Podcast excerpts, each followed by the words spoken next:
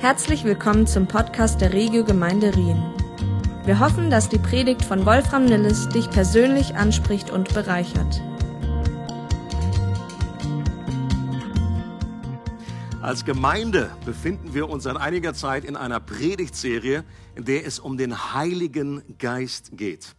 Und selbst für manche Christen ähnelt der Heilige Geist in ihrer Erfahrung mehr einer unpersönlichen Kraft, äh, vergleichbar mit der Macht aus Star Wars. Wenn ihr die Filme kennt, da heißt es immer, die Macht möge mit dir sein. Und unter dieser Macht da wird eher so eine Energie oder ein unpersönliches Prinzip irgendwie verstanden. Und das hat sehr wenig mit dem Heiligen Geist zu tun, wie er uns in der Bibel vorgestellt wird. Die Bibel berichtet uns über den Heiligen Geist, dass er eine göttliche Person ist, dass er eine Meinung hat, dass er etwas empfindet, dass man ihn äh, beglücken kann, dass man ihn aber auch betrüben kann, dass er mit uns sprechen möchte, dass er voller Liebe ist und dass er uns gerne hilft dass er äh, eine, eine Person ist, mit der wir Gemeinschaft erleben können. Und das ist eine unglaublich spannende Reise.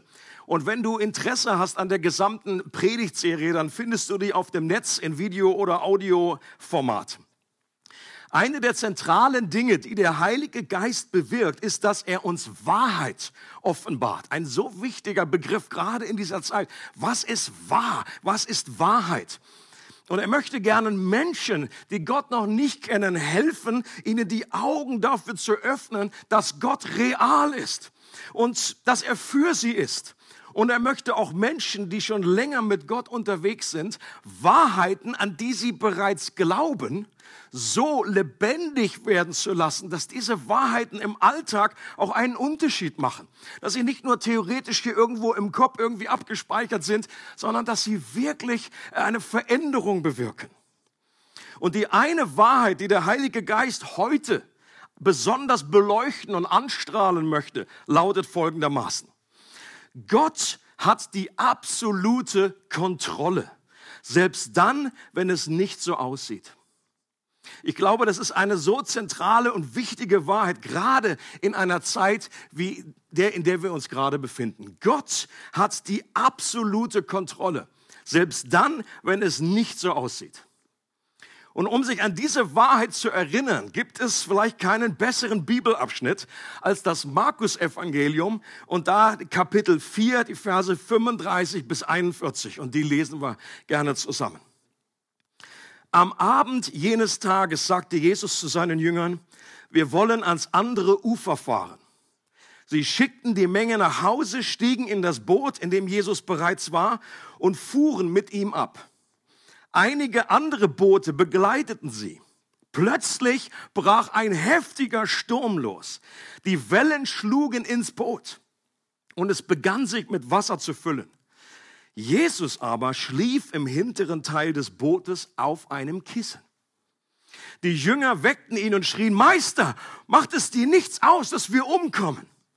Jesus stand auf und wies den Wind in seine Schranken und befahl dem See, schweig und sei still. Da legte sich der Wind und es trat eine große Stille ein. Warum habt ihr solche Angst? sagte Jesus zu seinen Jüngern, habt ihr immer noch keinen Glauben? Jetzt wurden sie erst recht von Furcht gepackt. Sie sagten zueinander, wer ist nur dieser Mann, dass ihm sogar Wind und Wellen gehorchen? Was für eine Begebenheit, was für eine unglaubliche Story. Und das Erste, was man an der Stelle klären sollte, wenn man so etwas liest, ist, ob das nur eine nette Geschichte ist die jemand irgendwie mal aufgeschrieben hat, bei der die Details nicht äh, unbedingt stimmen müssen. Da kann man einfach, hat man eine gewisse redaktionelle Freiheit, um das irgendwie spannender zu machen. Oder ist das wirklich so passiert? Ist das die Wahrheit? Äh, der Theologe Richard Borkham, der sagt etwas sehr Interessantes. Er sagt, eines der Kennzeichen von Augenzeugenberichten ist, das sind unwichtige Details. Und gemeint sind Details, die für eine Geschichte selbst eigentlich unnötig sind. Und interessant ist, dass wir genau solche Details in diesem Abschnitt finden. Dass das eine Boot, in dem Jesus und die Jünger waren, noch von anderen Booten begleitet wurde, das trägt zu der zentralen Geschichte jetzt nichts Wesentliches bei. Und ich kann mir vorstellen, dass einige Christen, die diese Geschichte schon hunderte Male gelesen haben, jetzt auch überlegen, oh interessant, das habe ich auch nicht in meinem inneren Schirm gehabt, dass da noch andere Boote waren. In meiner Kinderbibel war da nur Jesus Boot. Oder dass Jesus im hinteren Teil des Bootes auf einem Kissen schläft.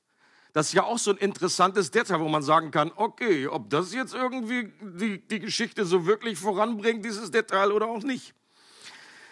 Und es, ist, es stimmt, dass moderne Erzähler solche Erzähltechniken nutzen, um ihre Geschichten realistischer zu machen.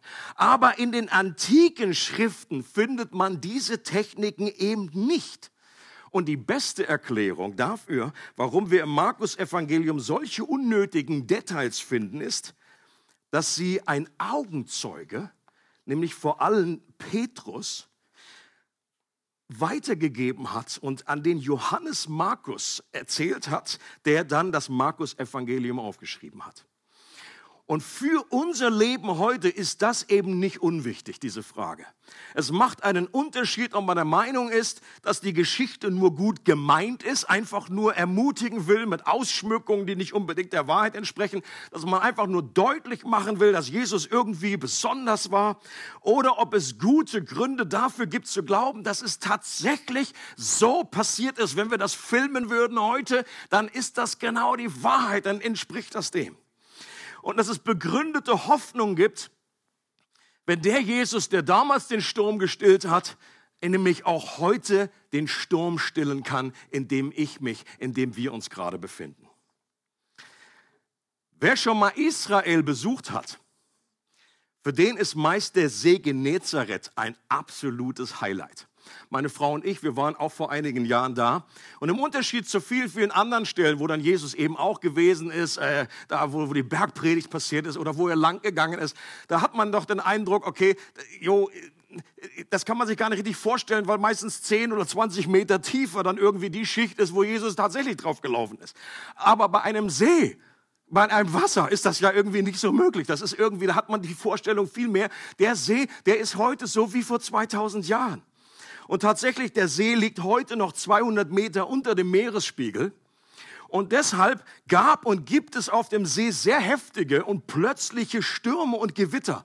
Warum? Weil die kalte Luft von dem 50 Kilometer entfernten Berg Hermon auf warme Luft über dem See trifft. Und dann knallt's.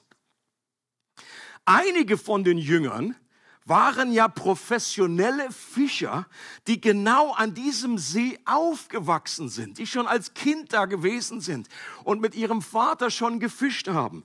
Und die waren schon tausende Male auf diesem See und haben gefischt. Und die waren mit diesen Wetterkapriolen bestens vertraut.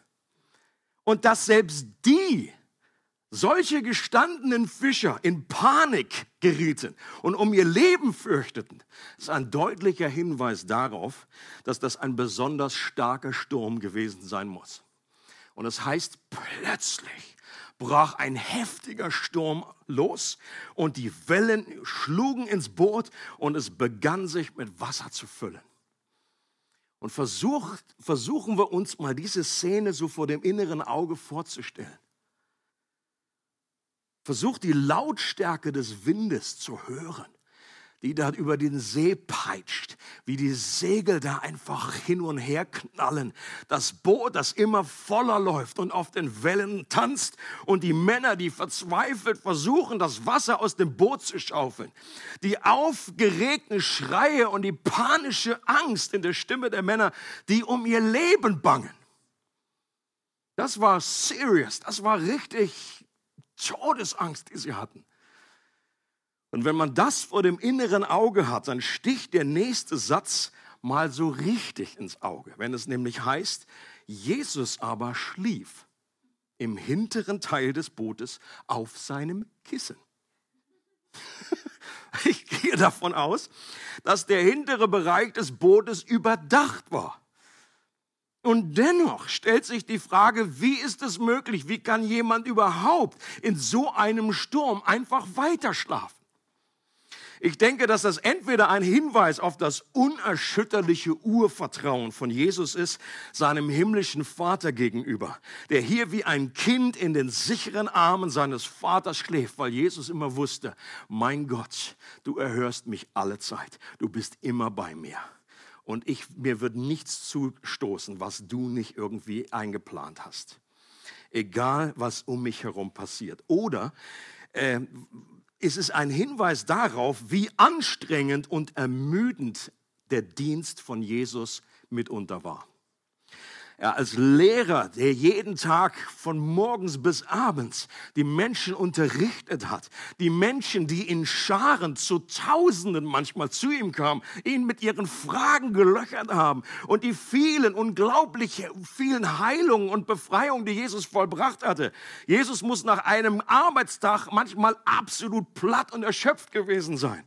Und dass er so erschöpft, dass er mitten im Sturm weiterschläft, auf einem Kissen. Und als für die Jünger das Ende der Fahnenstange erreicht war, ich gehe davon aus, dass das einige Zeit gedauert hat, weil es gibt ja auch einen gewissen Berufsstolz, dass jetzt hier diese gelernten Fischer irgendwie sich jetzt ganz schnell an einen Schreiner wenden, dass der ihnen doch helfen soll jetzt in dem Sturm. Ich glaube, die haben das ausgereizt, bis die Fahnenstange nicht mehr ging. Und dann schließlich wenden sie sich an ihn mit den Worten, Meister, macht es dir nichts aus, dass wir umkommen. Kannst du dir vorstellen, so aufzuwachen für, mit so einem Satz? Petrus direkt, macht es dir nichts aus, dass wir umkommen. Da schwingt ja so ein klitzekleiner Vorwurf mit. Der ist gut versteckt zwischen den Zeilen, aber doch so, dass man ihn versteht. Wenn wir Menschen die Kontrolle verlieren, dann suchen wir gerne einen Schuldigen. Da hat sich eigentlich nichts verändert über 2000 Jahre. Wir suchen einen Sündenbock. Wir wollen, dass jemand zur Verantwortung gezogen wird. Es war ja schließlich Jesus, der gesagt hat, dass wir über den See fahren. Und wenn er uns nicht am Anfang als seine Nachfolger berufen hätte, dann wären wir jetzt nicht in diesem Schlamassel. Und seine Tatenlosigkeit, so stelle ich mir vor, wie Petrus gedacht hat, die regt jetzt erst recht auf. Da schläft der seelenruhig auf seinem Kissen und tut nichts. Der könnte wenigstens helfen, Wasser schöpfen. Und gerade eben noch hat doch Jesus Menschen geheilt und jetzt saufen wir hier alle ab. Und dann mengt sich auch noch eine kleine Verschwörungstheorie in ihre Anklage. Es kümmert ihn wahrscheinlich gar nicht, wenn wir sterben. Ich glaube, wir sind austauschbare Marionetten. Er wird einfach zwölf neue Jünger berufen und weitermachen, als wäre nichts geschehen. Von wegen Liebe, er ist herzlos. Das waren irgendwelche wirren Vorstellungen, die da äh, sich in ihnen versammelten. Klingt ein bisschen wie das, was wir in der Pandemie im Moment auch erleben. Keine Kontrolle zu haben führt zu Ängsten, führt dazu, dass Nerven blank liegen, dass wir nach einer Erklärung und nach Schuldigen suchen. Das können die Chinesen sein, die sind doch schuld, dass das doch hergekommen. Das können die Politiker sein, die machen das alles falsch. Das, äh, das kann an denen liegen, die jetzt die Masken tragen, oder es kann an denen liegen, die jetzt die nicht die Masken tragen. Wir suchen irgendjemanden, dem wir die Schuld geben können. Und darunter mischen sich dann schnell auch mal einige wilde Spekulationen und Verschwörungstheorien. Vielleicht gibt es gar keine Pandemie. Ist alles nur Betrug. Die führen uns nur hinters Licht, um eine andere Agenda zu pushen. Und immer wieder richtet sich unser Frust und unsere Anklage auch gegen Gott. Gott, warum schläfst du? Warum tust du nichts? Ich saufe hier ab, mein Boot geht gerade unter und füllt sich mit Wasser. Bin ich dir egal? Wenn du allmächtig und voller Liebe wärst, warum beendest du dann diese Not nicht einfach? Und Jesus wacht auf und es geschehen zwei erstaunliche Dinge. Timothy Keller, äh, von dem ich auch einige äh, Gedanken von dieser Predigt her übernommen habe, schreibt es so gut. Er sagt, das erste ist sein Befehl, der verblüffend einfach ist. Er stellt sich nicht in Position, krempelt nicht die Ärmel hoch und hebt keinen Zauberstab. Er benutzt auch keinen Zauberspruch. Er sagt einfach, sei still und schweig. Das ist alles. Jesus spricht zu dem Orkan, als ob er ein nervendes Kleinkind ist. Und das Zweite ist, dass der Sturm ihm tatsächlich gehorcht. Das, das zu einem Sturm zu sagen, das kann ich ja auch noch. Die Frage ist, ob der auch so reagiert wie bei Jesus. Da heißt es, da legte sich der Wind und es trat eine große Stille ein. Und das war in einem Moment, wo alles runtergefahren wurde. Und dieser Ausdruck, da legte sich der Wind und es trat eine große Stille ein, das klingt ja fast nach einer unnötigen Wiederholung. Doch Markus redet wahrscheinlich zuerst über den Wind und dann über das Wasser. Es heißt, es wurde absolut still. Dass der Wind plötzlich aufhört, das hätte ja noch Zufall sein können. Aber nicht, dass in dem Moment auch die See total ruhig und spiegelglatt wird. Das lässt sich nur mit einem Wunder erklären. Und dass jemand die Naturgewalten beherrscht, das war im Weltbild der damaligen Kulturen den Göttern vorbehalten. Und auch im Alten Testament wird immer wieder erwähnt, dass nur Gott derjenige ist, der den Wind und das Meer kontrolliert. Und deswegen ist den Jüngern damals auch die Kinnlade auf die Bootskante gefallen, klong, als die Zeugen wurden, was Jesus hier gemacht hat. Und in dieser kurzen Begebenheit ist so fantastisch, wie die beiden Naturen von Jesus auf so geniale Weise äh, zusammenkommen und zum Ausdruck kommen. Die beiden Naturen, die er gleichzeitig in sich vereint hat. Dass der vollkommene Mensch, der gerade noch total erschöpft durch einen Sturm schläft, gleichzeitig der vollkommene Gott ist und der allmächtige Gott, der einige Augenblicke später mit zwei Worten die vollkommene Kontrolle über die Naturgewalten hat. Und diese beiden Naturen, die vereint auch Jesus heute noch.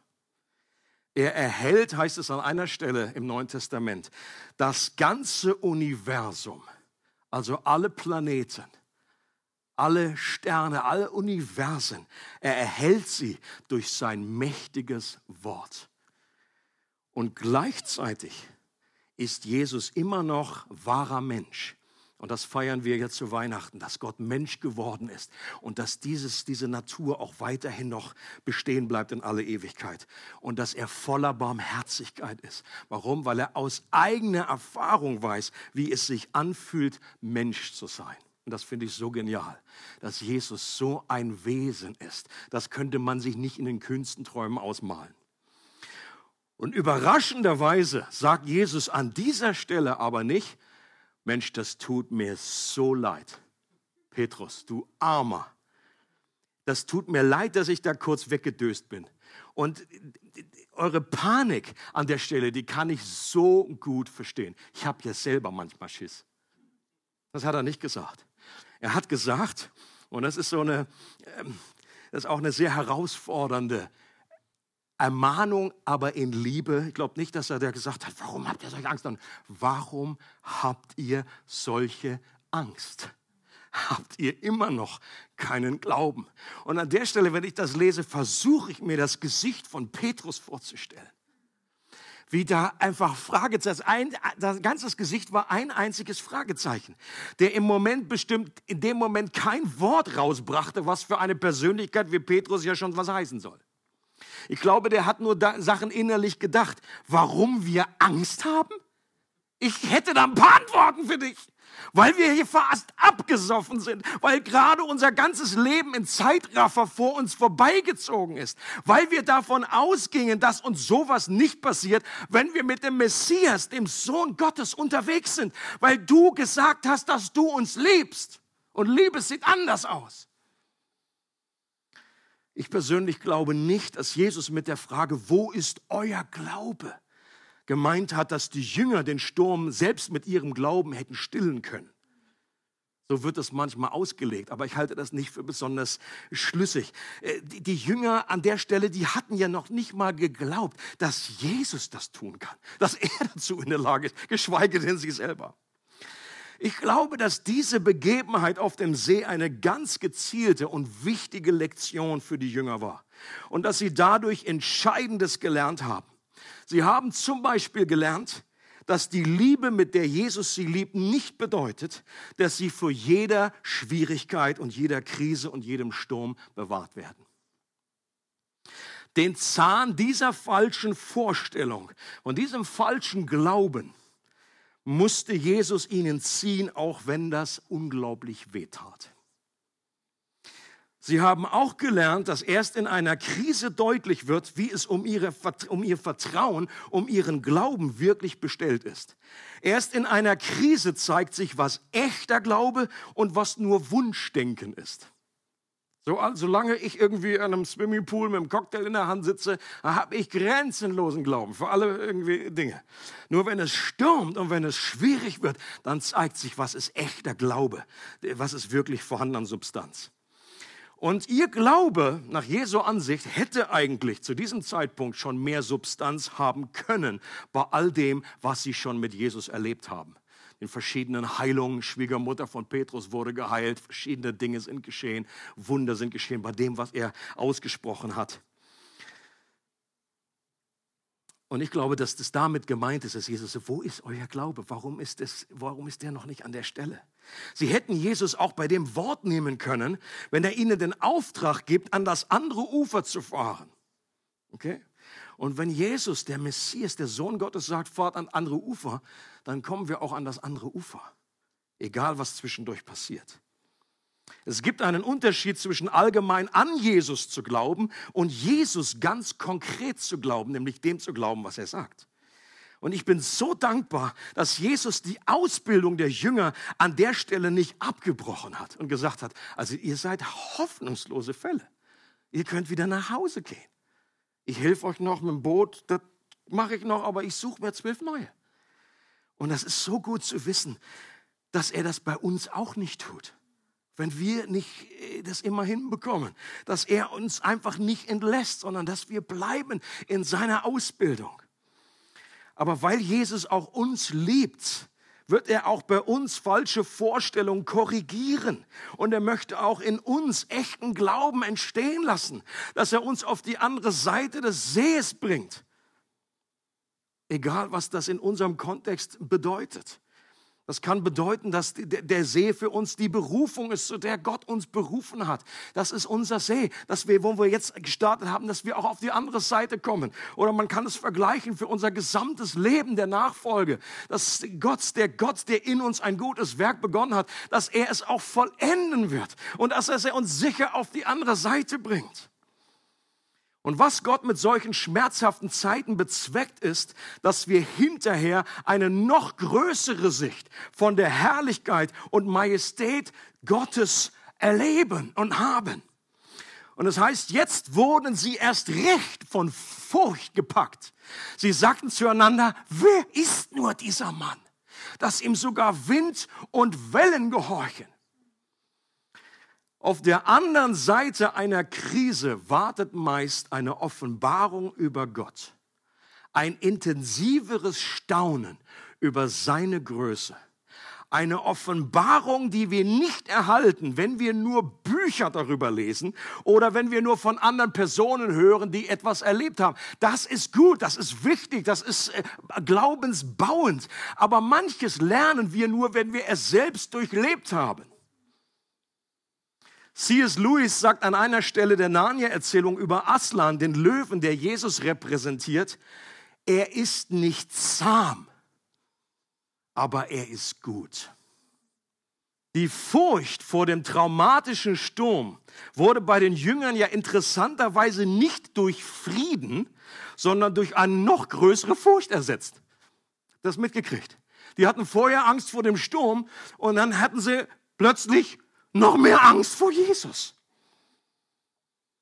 Aber das ist keine negative Furcht, sondern eine positive, eine Gottesfurcht. Aber es ist trotzdem interessant, dass das Gegenmittel gegen Furcht eine größere Furcht ist. Ein neues Staunen, eine heilige Ehrfurcht vor Gott. Die Stürme unseres Lebens können wir nicht kontrollieren. Das beste Gegenmittel gegen Verunsicherung und Kontrollverlust ist eine neue Offenbarung von Gott, den wir nicht kontrollieren können, der aber alles in Kontrolle hat. Und der große Unterschied zwischen der unzähmbaren Naturgewalt und einem unzähmbaren Gott ist, dass wir der Natur egal sind. Aber Gott sind wir nicht egal.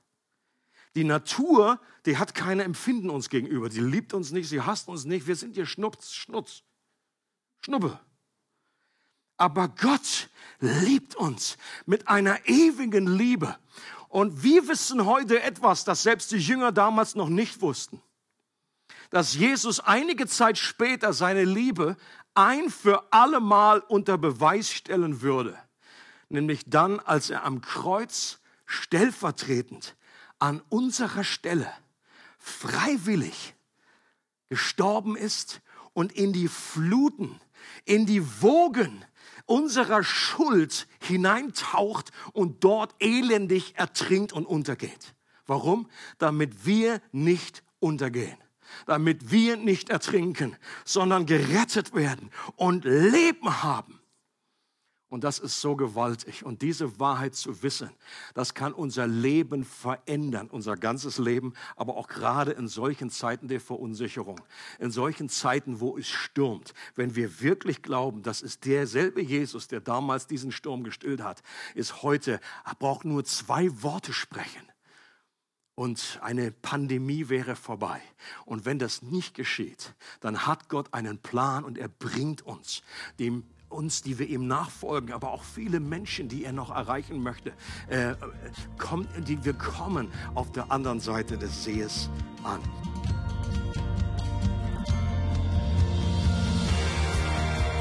Es freut uns, dass du heute zugehört hast.